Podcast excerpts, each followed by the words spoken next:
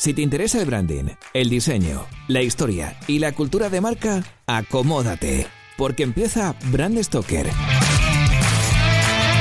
con Rubén Galgo.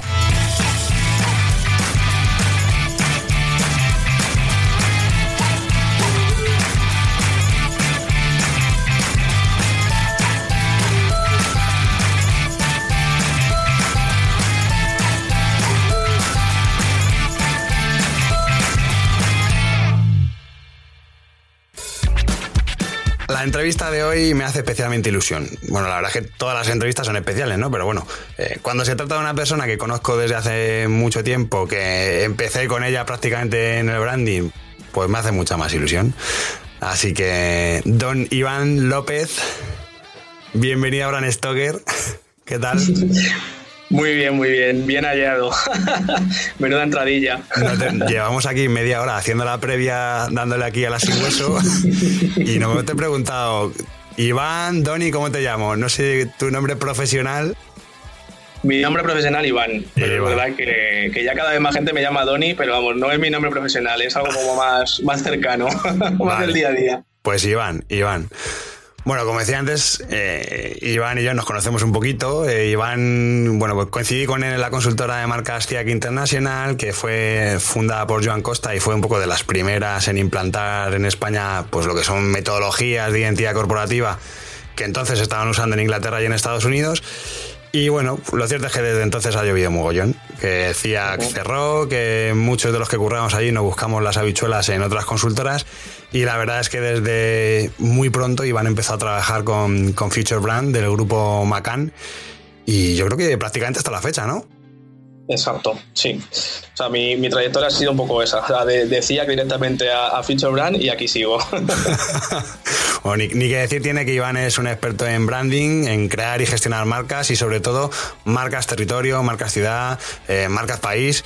Y, y, bueno, yo creo, bueno, en parte y gracias a este expertise, eh, pues además de diseñar las marcas, pues ha dado clases y da, yo creo que está, ahora mismo estás dando clases de, identidad corporativa en diferentes escuelas de negocios, ¿no?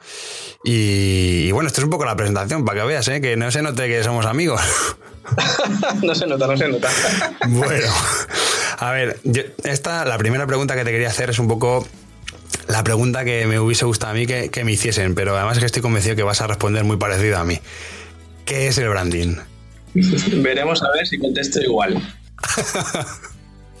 bueno, a ver, eh, la definición de branding, o sea, definición de branding exactamente y teóricamente eh, no la voy a decir. Directamente lo que voy a decir es la práctica del branding. O sea, para mí o, desde Future Brand, ¿qué es lo que hacemos eh, en cuanto a, implantar branding en cualquier compañía, cualquier marca país que estábamos comentando tú ahora, por ejemplo, dentro de, de mi experiencia, ¿no? O sea, realmente cuando hablamos de branding lo que tenemos que ver es eh, cómo aunar toda la parte de estratégica, o sea, valores, posicionamiento de una compañía y definirla muy bien de cara al futuro y sobre todo el, establecer una gestión de esa marca, ¿no? de, esa, de esa parte más de identidad corporativa que a futuro lo que nos va a, comprender es esa parte de branding. ¿no? Entonces, ¿qué es una marca país? Mira, si, si empezamos a diferenciar eh, una de las cosas que estabas nombrando tú, que hay también cierta confusión entre marca país y, marca destino, marca territorio, marca ciudad incluso, ¿no? que, también hemos hecho alguna desde CIAC, por ejemplo, tú y yo. Eh, bueno, pues sí que cabe destacar el hecho de enfocar eh, el tema del branding en, función de los objetivos de, negocio o los objetivos de cada compañía. ¿no? Si estamos hablando de una marca país, realmente es una herramienta que utiliza un país para destacar pues entre otros países, entre sus sus competidores, ¿no? que en definitiva son eso, otros países que ya no solo que estén alrededor, sino que compitan en cuanto a su oferta, que puede ser turística, puede ser de negocio, puede ser de inversiones, etc.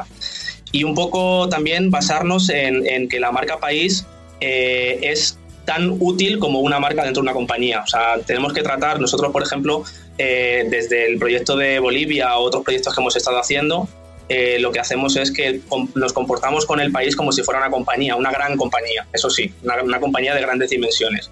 Entonces, a partir de ahí lo que empezamos es a crear eh, la marca país que les represente y que les ayude sobre todo a impulsar eh, hacia los objetivos que, tienen marcados, ¿no? como su plan de negocio. ¿no? Entonces, bueno, pues eso sería una marca país, una herramienta para impulsar los objetivos que tienen marcados.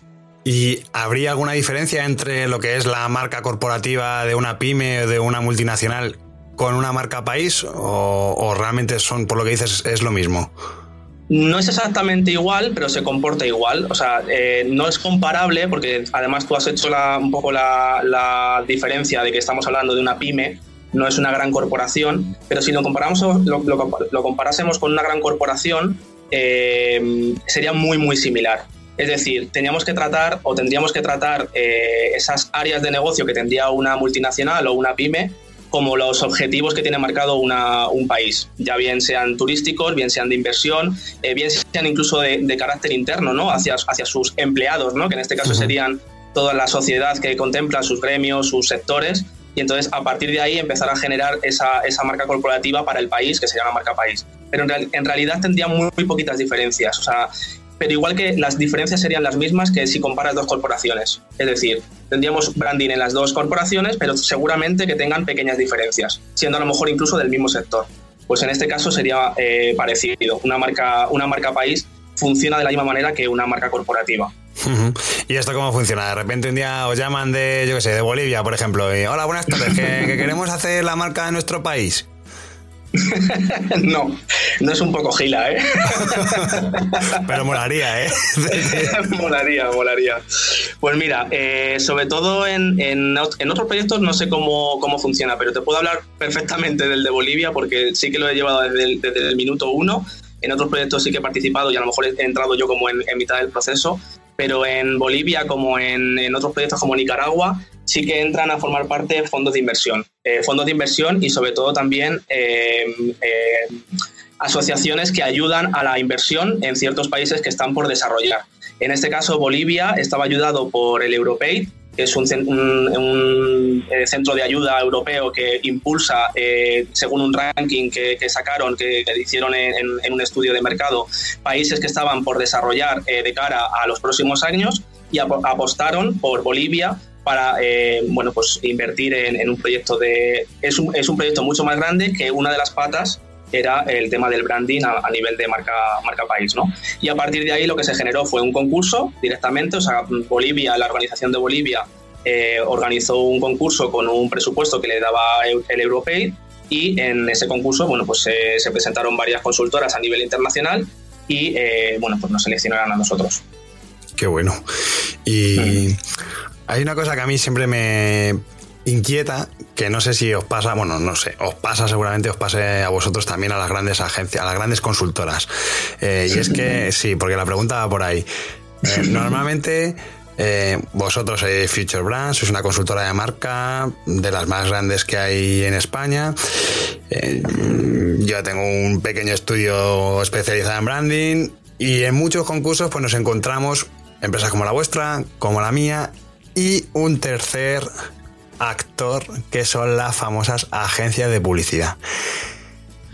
¿Cómo explicarías tú las diferencias entre agencia de publicidad y consultora de marca? Porque, a ver, la gente de marketing que normalmente suele tomar las decisiones para crear una, marca, pues no sabe muy bien a quién llamar. Te digo por, mi propia experiencia, que hay gente que, no, sabe, no sabe si llamar a una empresa pequeña, una grande, una agencia o un zapatero. O sea, le, da igual. Entonces, ¿cuáles son las diferencias? Totalmente, y te, añadiría incluso algún actor más en esa, en esa obra de teatro que son los concursos, ¿no? Eh, a ver, nosotros, mm, te digo, nosotros encima además pertenecemos a un grupo que estaba Macan como agencia de publicidad, encima ya nos confunden, pero mucho más, ¿no? Entonces, esa, esa pregunta es súper recurrente y que nos encontramos ya no solo ante la tesitura de encontrarte en un concurso con otra agencia de publicidad compitiendo contigo, eh, nos encontramos incluso con agencias más pequeñas de publicidad, no, no grandes agencias de publicidad, sino pequeñas agencias de publicidad que, que están haciendo branding y que incluso hay algunas que las hacen bastante bien, o sea, es decir, están incorporando eh, perfiles de branding dentro de las agencias de, publicidad, sobre todo las pequeñas, no, no, no, tanto las grandes. Y es una pregunta que nosotros también eh, tenemos que estar respondiendo, sobre todo a la hora de posicionarnos, de decir, oye, ¿quiénes somos? Eh, cuando vamos ante un cliente, porque al ver el grupo Macan, de repente es como que todos hacemos lo mismo, ¿no? Y, no hacemos exactamente lo mismo. A una consultora, una consultora de marca realmente eh, nos dedicamos al branding, o sea, todo lo relacionado con, con la marca. Incluso podemos llegar a, a lo mejor a hacer partes de comunicación, pero siempre con el eje central que es la marca, ¿vale? eh, comunicación interna, comunicación externa, mm, gestión de la marca, incluso que dentro de esa marca tengamos gestión del portfolio de marcas. Y ese dentro de ese portfolio de marcas están las marcas de producto. Y ahí es cuando a lo mejor yo creo que se confunde, ¿no? que de repente estamos hablando ya de demasiado un, ámbito muy cercano al marketing, ¿no? que ya estamos ahí como estamos en producto, bajada a producto desde corporativo y es un poco lo que creo que, que confunde. Sin embargo, una agencia de publicidad, el eje principal es un concepto creativo, o sea, conseguir unos objetivos que pueden ser ventas, pueden ser notoriedad, pero están basados en un eje eh, de un eh, concepto creativo en el cual se basa una campaña, que esa campaña tendrá su bajada luego a crear el logotipo que corresponda de esa campaña, porque habrá que logotipar el claim o el eslogan o lo que tengan a nivel de gráfica, pero todo está basado no en crear equity hacia la marca, sino en crear equity hacia la campaña en concreto. ¿no? Y yo creo que esa es principalmente la diferencia que, deberíamos eh, definir mejor para que no se confunda. Yo además lo que siempre he pensado es que desde una agencia de publicidad no se va a tratar la marca de la misma manera, en el sentido de que al final lo que da más dinero son las campañas, en la publicidad, en la televisión y al final la marca es algo que, venga, sí, yo te hago la marca, pero bueno, ya lo dejamos para lo último, primero céntrate en la, en la grabación del anuncio, del spot y luego ya te pinto la marca. De hecho, bueno, no voy a decir nombres, ¿no? Pero recientemente ha habido alguna marca que opera aquí en España que se ve claramente que él no lo ha hecho una consultora de marca, que lo ha hecho una agencia. Tú te estás riendo, tú te estás riendo y estás haciendo gestos por la pantalla, pero, pero yo creo que es, algo que, pues que no sé, es que no se trata igual y como no se trata igual, ni se valora igual económicamente ni a nivel de trabajo. Exacto.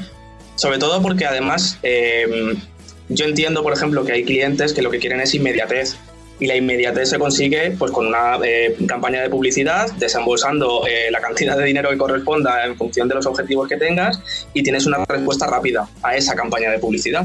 Pero claro, cuando de repente les hablas a los clientes de invertir en marca, pues desembolsar una cantidad importante porque es de cara a futuro y que no van a ver resultados en un corto plazo, es complicado. O sea, realmente ahí es cuando el cliente, bueno, pues a lo mejor hace un, un paso hacia atrás de decir, bueno, a lo mejor no es lo que yo quiero, y lo que quiero a lo mejor es una campaña de publicidad porque quiero inmediatez, o sea, quiero resultados ya.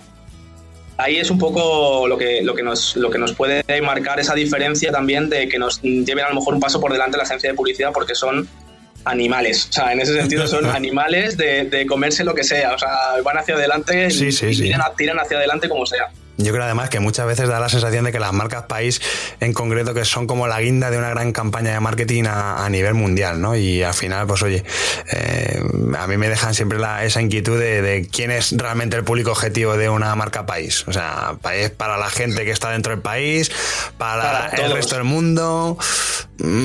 Para todos, o sea, además es que tú lo has dicho, o sea, es como envolver en papel de regalo un país y, empezar a crear eh, técnicas de marketing alrededor de ese país. O sea, es para todos, o sea, es tanto para público interno, lo decíamos antes, para los gremios, para todos los diferentes sectores. O sea, una marca país ayuda a que los sectores progresen. O sea, si de repente tenemos eh, una marca país con una reputación importante, como por ejemplo la marca país Francia. O sea, ya no te digo a nivel de logotipo, sino la marca país Francia, o sea, la reputación que tiene Francia en cuanto a perfumes, en cuanto a cremas, las marcas cómo se apoyan de repente en, Francia para que el consumidor asocie su marca a su origen, que es Francia, y que acoja toda esa marca los valores de ese país, es impresionante. O sea, cómo de repente, además hace poco estábamos mirando eh, marcas, Lancôme, por ejemplo, cómo pone el circunflejo para que haga referencia realmente a, Francia y que se apoye en, esa marca país ¿no? que, tiene Francia tan potente. Pues en este caso, por ejemplo, con, Bolivia, el, reto mayor fue aunar un poco a todos los gremios y darles la importancia o, hacerles ver la importancia que tiene una marca país para sus propios negocios. O sea, el hecho de que consigan construir una marca país para Bolivia y que a futuro esas marcas de sectores o esas marcas de gremios o incluso esa marca pequeña de una de una productora de café que quiera salir al mercado internacional se pueda apoyar en una marca o poner ese sello de, de, procedencia Bolivia y que no sea algo negativo, sino que sea algo positivo que te ayude a crecer, pues eh, eso es un reto y eso es un público objetivo. Otro público objetivo, el turismo, o sea, simplemente el que la gente le digas Bolivia y sepa poner el dedo en el mapa de dónde está, para ellos es un logro porque a día de hoy, eh, con todas las encuestas que habían hecho, era muy complicado que mañana vayas a una agencia de publicidad, a una agencia de publicidad, eh, a una agencia de viajes y que digas quiero irme a Bolivia. porque no lo tienes en tu top of mind como destino turístico. Claro, O sea, ciertas personas sí, pero hay, hay, una mayoría que no lo tienen como, como un destino eh, preferido para su, pasar sus vacaciones, ¿no?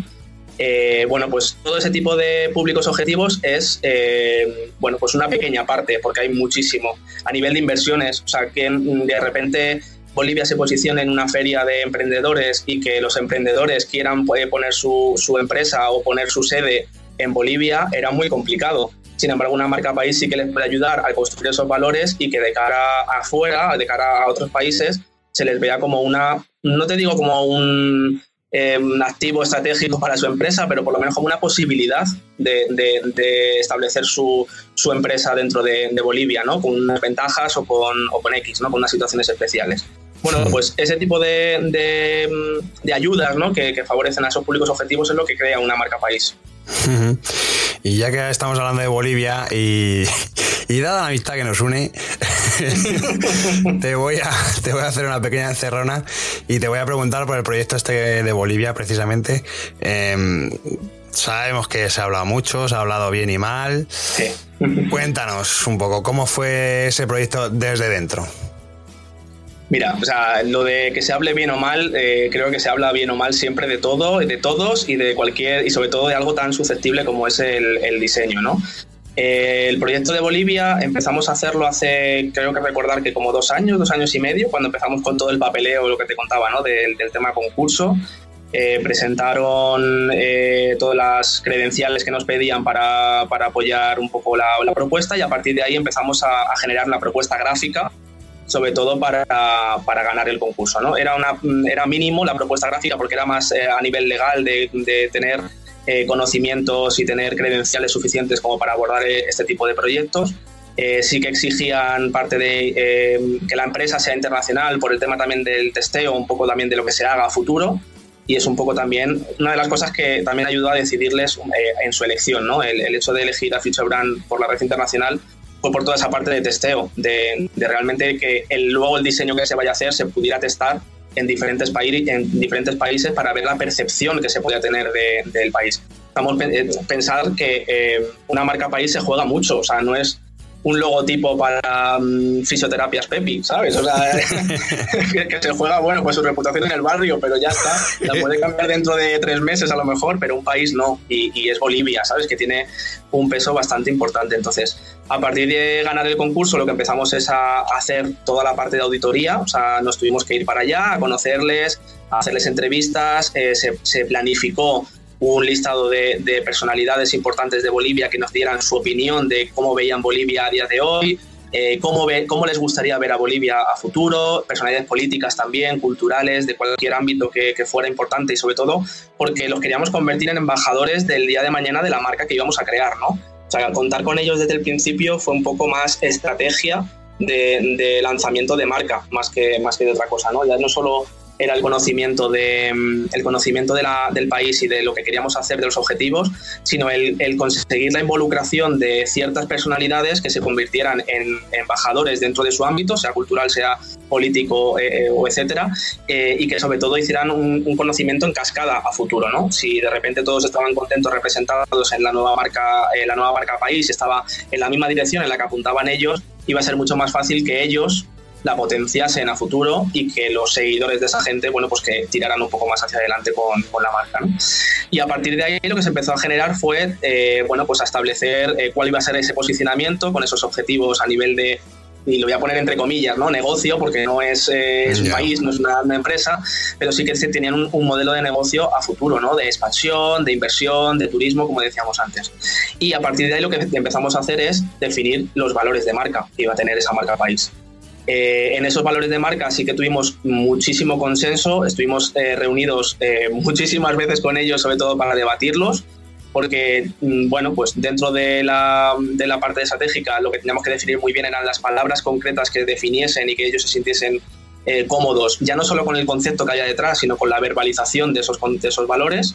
Y eso fue un poco lo más complicado de, de aunar, ¿no? El, conseguir que las palabras, que son tan, tan cortitas de definición, pues eh, convirtiesen en algo mucho más grande y que significasen realmente lo que había detrás de ese, de ese valor, ¿no? el concepto que había detrás de ese valor.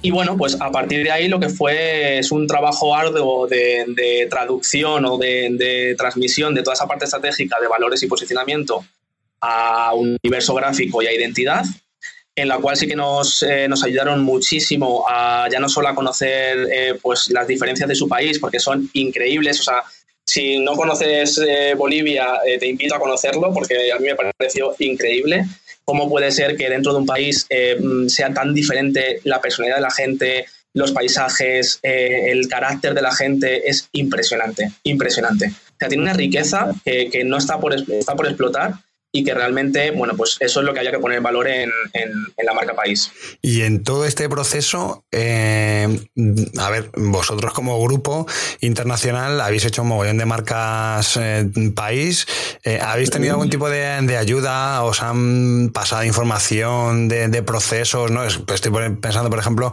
hombre, aquí en España habéis hecho pues la marca territorio de Castilla y León, por ejemplo, o Tenerife hace, hace también ya unos años, pero claro, estoy pensando en la marca Perú, que es una pasada, que es súper bonita además. Es, claro, el, me interesa saber si a nivel de grupo compartís esa información, ese know-how. Exacto, cuando nosotros, por ejemplo, ganamos el, concurso de, Bolivia, eh, lo primero que hicimos fue ponernos en contacto con, gente que hubiese estado en el, en el, proyecto de Perú dentro de, la red de, de Fichobrand, ¿no? Sobre todo para entender, eh, bueno, pues eh, aprender de, lo que, de los errores a lo mejor que habían cometido y que habían tenido que luego subsanar y habían a lo mejor perdido tiempo en, en arreglarlos porque claro, o sea, es una cultura totalmente diferente. Y yo no digo que tampoco Perú sea igual que Bolivia, porque cada, cada país es totalmente diferente, pero sí que es cierto que ya hay un salto bastante grande y no solo físico de, cruzar el charco, eh, a nivel cultural y a nivel de, lenguaje de España con Bolivia. Entonces, eh, sí que es verdad que desde, desde Perú nos ayudaron mucho a entender cómo, eh, bueno, pues cómo ellos ven el branding, que es, es, una manera diferente, no te digo que sea errónea, pero es una manera diferente, y sobre todo el cómo llevarlo a cabo. Eh, una vez que, por ejemplo, hicimos toda la parte de, mm, identidad gráfica, sí que compartimos con, nuestros compañeros eh, partes del proyecto, sobre todo para mm, que también nos dieran su opinión, ¿no? A nivel ya no solo creativo, sino a nivel estratégico. Eh, un poco también lo que decíamos, de, de, testar que lo que realmente estamos haciendo está bien hecho y que se percibe de la manera que queremos que se perciba, que luego eso eso es otro tema aparte, ¿no? El tema de percepción. Pero sí que, sí que la red internacional en ese sentido nos, ha ayudado, nos ha ayudado bastante en el proceso. Si no era prácticamente, mm, no te digo imposible, pero muy difícil de llevar un proyecto de Bolivia desde España. Entonces, de hecho, bueno, en los dos años hemos estado allí mm, muchísimas veces eh, sufriendo el mal de altura en La Paz, eh, intentando trabajar a eso a, no sé cuántos miles de metros de altura y, es complicado. Pero bueno, eh, como decíamos antes, o sea, al final somos un grupo, lo, que, lo que apostamos en el concurso es lo que al final hicimos y bueno, pues con, el, con, con la gente de Bolivia que nos ayudaron bastante, bueno, pues al final se llevó a cabo. Entonces, después de toda la experiencia, de, todos estos años, de todos estos proyectos, la pregunta del millón, ¿qué debe tener una marca país? Complicado. Estoy con la libreta, ¿eh? O sea, No hay una receta. no hay una receta, o sea, no hay una receta exacta. O sea, en, una marca país lo que debe tener es, y, y voy a unar un poco ciertas respuestas que ya te he dado, es las herramientas necesarias para conseguir los objetivos. O sea, va a ir en función de los objetivos que tenga marcado cada país. Hay países que a lo mejor tienen una palanca mayor en el tema de turismo porque es su fuerte. Hay, otras, hay otros países que están más por la labor de, inversión, ¿vale? O sea que entonces sí que realmente una marca país debe representar la oferta que quiere promocionar el país, ¿vale?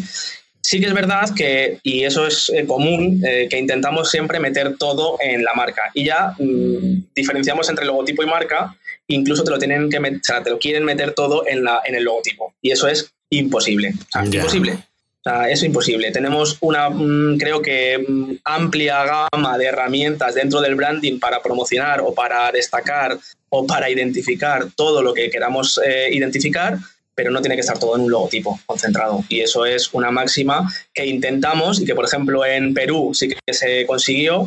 En Bolivia nos ha costado y hay ciertas cosas que, bueno, que, hemos conseguido, pero creo que es un primer paso para Bolivia. Creo que deberían todavía esforzarse mucho más a la hora de, intentar entender lo que es branding, a la hora de, bueno, de crear una marca país, no de crearla, sino el gestionarla pero si vemos la marca anterior, por ejemplo, de Bolivia y vemos la marca actual, hay un salto abismal que para ellos ha sido vertiginoso. En la, web de Brand Stoker la podéis ver, que es eh, la I de Bolivia era un tucán, si no me equivoco, o sea, con eso estamos hablando un poco del nivel gráfico, ya no digo estratégico, digo nivel gráfico del que estábamos hablando. Sí, sobre todo el, salto bastante más grande que, ellos dieron y que nos, costó que conseguir, ya no solo es a nivel gráfico, es el entender que no es una marca solo para turismo, que es lo que tenían. Lo que tenían anteriormente era una marca que potenciaba el turismo y tampoco lo estaban haciendo, o sea, me refiero, porque tenían muy poquito conocimiento de, marca, ¿no? Eh, a nivel externo de lo que era Bolivia a nivel turístico. Entonces, lo que hemos conseguido ha sido crear una marca que no sea solo turística, que, que defienda mucho más pues toda la parte de esa de inversión y de, y de trabajo que pueden eh, aportar y pueden dar eh, de, cara, de cara al exterior. Entonces, ese creo que es un hito para, para Bolivia, pero creo que, bueno, pues, tiene que seguir dando pasos y imagino que a futuro esa marca irá evolucionando o cambiando, no sé si evolucionará o cambiará radicalmente, pero sobre todo para responder a lo que necesita el país en cualquier momento que, ellos eh, quieran evaluarlo. ¿no? no, y además un poco volviendo a lo de al simbolismo que pueda tener una marca, teniendo el ejemplo maravilloso de la marca Perú, es que Perú tiene un símbolo nacional que son las líneas de Nazca, que son súper reconocibles, que todo peruano los siente como propios y al final pues ahí e, ese trabajo relativamente y entre comillas es más sencillo, pero cuando tienes que hacer ese trabajo de investigación, de auditoría, de, de sonsacar un poco todos esos valores eh, que están ahí, pero no hay ninguno que destaque ni que sea bandera nacional, eh, pues al final tienes que hacer un ejercicio de síntesis en el, que, el que evidentemente tienes que buscar una serie de elementos que representen ese lenguaje verbal que tú comentabas antes y llevarlo a un lenguaje visual, pero evidentemente no se puede esperar que, lo represente todo, o sea, es que... No, además es eso que te estaba cortando yo, además eh, una de las características que, sí que poníamos en valor en cuanto a Bolivia y es un poco esa diversidad, que parece como que es algo que todos los países sudamericanos lo tienen, pero es que en Bolivia es real. O sea, cuando nosotros conocimos el país, en la parte norte con la parte sur es que no tienen nada que ver. O sea, pero nada que ver es como si fueran países totalmente diferentes. Incluso el este con el oeste. O sea, que es que tienen como cuatro, cuatro grandes áreas. O sea, una parte que pega más a la, parte amazónica, el alto, toda la parte de, de la, más, la parte más andina. O sea, es que es totalmente diferente. Entonces, cómo aunas todo eso en algo, o sea, que ya no te digo ya un logotipo, sino en una marca, en un universo gráfico que represente a todos. O sea, es súper complicado. Entonces, nosotros, por ejemplo, sí que cogimos una simplificación, ¿no? Lo que hicimos fue simplificar eh, parte de los tejidos que, eran muy característicos de Bolivia y todas, un poco para crear esa simbología más eh, abstracta y más geométrica, que sí que estaba más basado en esa geometría dura, ¿no? De, esos eh, cortes, esos ángulos y sobre todo el mezclarlo con la chacana. La chacana es esa cruz andina que no sé si lo tendrás en la cabeza, pero bueno, eh, si conoces un poco más de, esa cultura lo vas a ver en todos los sitios y que es esa, cruz andina que les representa ya, pero ya no solo a, Bolivia, ¿no? A muchos más países, ya no digo que sea solo de Bolivia, pero que eso sí que realmente habla de diversidad y de plural, que era uno de los valores que tenían como país, que son plurales y que son realmente eh, equitativos en cuanto a cargos, en cuanto a mujer, hombre, en cuanto a etnias, en cuanto a cultura. Entonces, eso sí que lo poníamos en valor en cuanto a la diversidad y que es verdad que, por ejemplo, en todos esos comentarios ¿no? que, han, hecho sobre la marca de Bolivia, yo estoy totalmente de acuerdo que al final cuando la mez mezclada con otras marcas de, Sudamérica pasa desapercibida porque a lo mejor son más todas multicolor y esa también, pero es que en este caso es real. O sea, no te digo que las demás no sean real, ¿no? Sino que es un activo que quieren poner en valor eh, Bolivia como país. Entonces, sí que nos parece interesante el apostar por esa vía, porque ya era un salto bastante grande lo que tenían antes con lo que tienen ahora. ¿Y, cuáles son un poco esos errores o esos, no voy a decir problemas, voy a decir errores que vosotros habéis detectado en, las marcas país? Un error que sea habitual. ya no te digo, no, quiero usar el plural, el, plural, para ser malo, ¿no? Pero, pero ¿cuál es el, el error típico que, joder, es que esto pasa en todas las puñeteras marcas país? Bueno, pues es un poco eso, ¿no? El, perder el foco un poco del entorno en el que se va, el que va a convivir esa marca y realmente el no tener claro, y no es no, es no tener claro, ¿eh? es el no llegar a consenso de cuáles son los objetivos como, marca país. Entonces, eh, si nos basamos en que es, eh, hablábamos antes de que una marca país es como una marca corporativa de una corporación enorme, eh, hablamos de que tenemos que generar un gobierno de marca que contemple a lo mejor todos los sectores que están dentro del país. Poner a, todos, a, toda esa gente de acuerdo en cuál es la dirección a tomar para la marca país es muy complicado. Y ahí es cuando se cometen la mayoría de los errores. Nosotros hemos visto, ya no solo en Bolivia, sino en otros, en otros proyectos de marca territorio y marca, marca ciudad, cómo de repente se empieza a desvirtualizar la, la imagen de marca que has definido porque cada uno tira hacia su lado es decir, hacia, si yo soy de turismo, tiro hacia turismo, el otro tira hacia negocio, y de repente llega un momento en el que la marca se, se, desvirtúa de tal manera que ya no funciona. Es algo tan, es como, y, no es así, pero bueno, yo, yo, lo comparo, ¿no? Es como, una, es como una pieza de relojería, que de repente en el momento que se alta una rueda, ya todo va en direcciones eh, totalmente contrarias. Y ya no funciona, o sea, ya la función que tiene una marca país ya no la tiene. Ya es un logotipo que ayuda, o sea, que, que, que, te, lo, posicionas en tus productos o al lado de tu empresa o X, pero realmente no te está ayudando. Y eso es lo que creo que, es el mayor error eh, de no ir en la misma dirección internamente. ¿Y todos los países tienen que tener una marca país o se puede vivir sin, sin una marca? A ver, eh, ¿todos los países tienen que tener una marca país? Eh, sí, de hecho, creo que ya cada país es una marca, o sea, tiene ya su propia característica cultural, su propia característica a nivel de negocio y a nivel de exportaciones de lo que producen o de, lo que no producen, simplemente a lo mejor el, tipo de, trabajo que a lo mejor les destaca. Eh, creo que ya cada país es una marca. Eh, la cuestión es, yo por lo menos lo plantearía así, si realmente está bien aplicada la marca país de todos los países.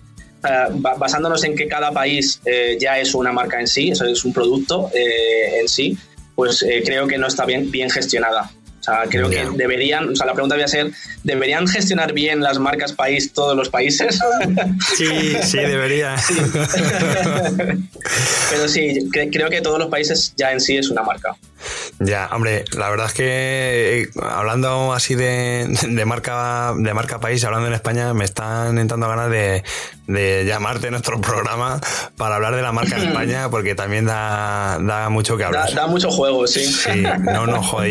Y, es que además hay mucho curro por delante, o sea que eso puede ser muy bueno. Sí, sí. Sí, a mí además nosotros hace como unos años estuvimos haciendo eh, una colaboración para temas de marca España y es impresionante todo lo que queda por hacer. Muchísimo, muchísimo. Y además es que yo creo que además en España, como somos así tan, tan, no sé, espero que nadie se ofenda, ¿no? Pero como somos tan provincianos que el de Burgos va a querer, no, la marca España que tenga la espada del Cid, porque es que somos Burgos, ¿sabes? Pues al final yo creo que eh, va a estar todo condicionado, desgraciadamente, ¿eh? pero me parece que va a estar todo condicionado a, criterios de este calibre. Sí, pero sobre todo es lo que comentábamos, que es, eh, bueno, pues la marca país de cada país eh, realmente no sé si está bien o mal gestionada. En el caso de España yo creo que no está bien gestionada, pero sobre todo por, por el, bueno, pues la poca cultura que hay de branding, ya no solo a nivel de marca país, sino a nivel de corporaciones dentro del país. O sea, vas a, Londres o vas a Nueva York y la cultura que hay de branding es impresionante. Y aquí cuesta muchísimo en, cuanto a empresas. O sea, fíjate en cuanto a una marca país que, que aúne a todos. O sea, es impresionante. Joder. Eso, bueno, pues queda mucho, queda mucho por hacer. Bueno, Iván, pues estamos llegando al final y normalmente antes de cerrar el programa, pues le suelo preguntar al invitado de turno o a la invitada pues bueno, le pido una recomendación sobre algún, libro o alguna página web, pero bueno, en este caso sobre todo me interesa un, libro eh, que hable de un poco todo esto que hemos estado hablando, de marcas, de marcas territorio, bueno. Pues a ver, como tal de marcas territorio, eh, a mí hay un, hay, un libro que me ayudó bastante, sobre todo cuando empecé en toda esta, en este recorrido de, marcas país, territorio, destino, eh, que es el de Brand, la marca según Wally Ollins.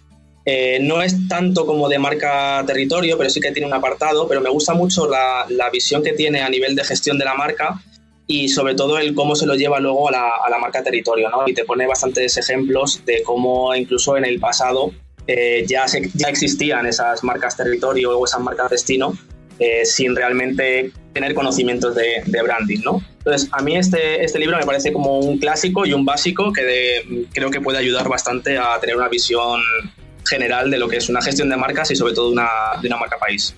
Genial, pues apuntado queda. Ya, como siempre lo dejaré en, la página web, abajo en la reseña, para el que lo quiera comprar, pues ahí, ahí le dejo el enlace. Y ha sido un placer, me ha encantado. Yo creo que ha sido muy interesante. Creo que has dado pues bastante, bastante claridad a un tema bastante controvertido por otro lado. Y, bueno, eso espero. No, es verdad, yo creo que, eh, has dicho muchas, muchas cosas, pero has dicho cosas, cosas, no, has dicho cosas muy, muy, muy interesantes sobre, sobre la marca, este territorio y, y, sobre todo que, joder, que es que muchas veces vemos el resultado y nos pensamos que es algo tan sencillo, ah, mira, un dibujito y ya está. Pero es que todo el trabajo, todo el curro que hay detrás, ¿cuánto tiempo os habéis tirado vosotros con la marca Bolivia? Dos años. Dos años de proyecto. Para que luego lo veas en un blog y, ah, no, me gusta, no me gusta. pues bueno. A ver, pero bueno, eso es inevitable. ¿eh? mi, abuela también dice que hago dibujitos. pero el trabajo que hay detrás, o sea, nos sudamos cada, cada euro del proyecto. ¿eh? Pues nada, Iván, pues lo dicho, te, tomo la palabra. Bueno, me la tomo a mí mismo. para hablar sí, sí, no, encantado, ¿eh? Yo encantado y muchísimas gracias por la entrevista y sobre todo de, este espacio, sobre todo para, aclarar ciertas dudas y, lo que queráis. Muy bien, pues nada, nos vemos. Un abrazo muy fuerte. Hasta luego, muchas gracias. Chao.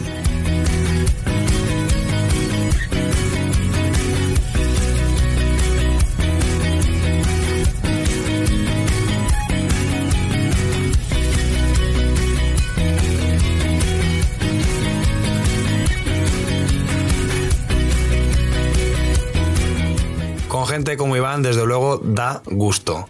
Gente que sabe de branding, que lo sabe contar, que además lo hace desde la humildad, o sea, sin corbatas, sin colonias caras ni trajes caros, o sea, súper llano y eso que está en una multinacional que se dedica a esto. Es, pues eso, pues un lujazo.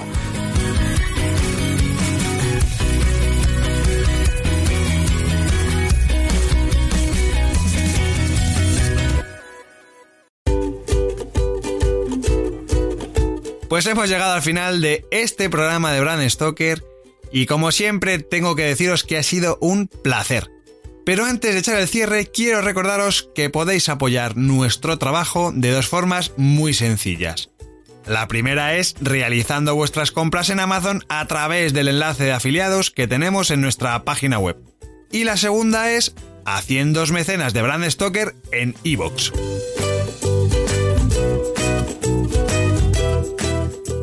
Brand Stoker es una iniciativa de Gallicus. Gallicus es el estudio especializado en creación y gestión de marcas que dirige Rubén Galgo. Si lideras una empresa o eres la persona responsable de crear o actualizar la marca de tu compañía, no dudes en ponerte en contacto con nosotros. Búscanos en nuestra web gallicus.com.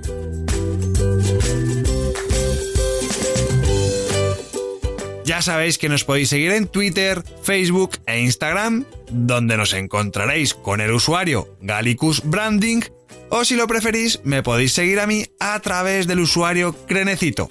Por supuesto, no olvidéis comentar este programa, darle a me gusta y compartirlo en vuestras redes sociales. Y si os habéis quedado con ganas de más, podéis escuchar más programas de Brand Stoker en iVoox y sobre todo en brandstoker.com. Muchas gracias por estar ahí y recordad, como dijo Paul Rand, el diseño es simple, por eso es tan complicado. Hasta el próximo programa, chao.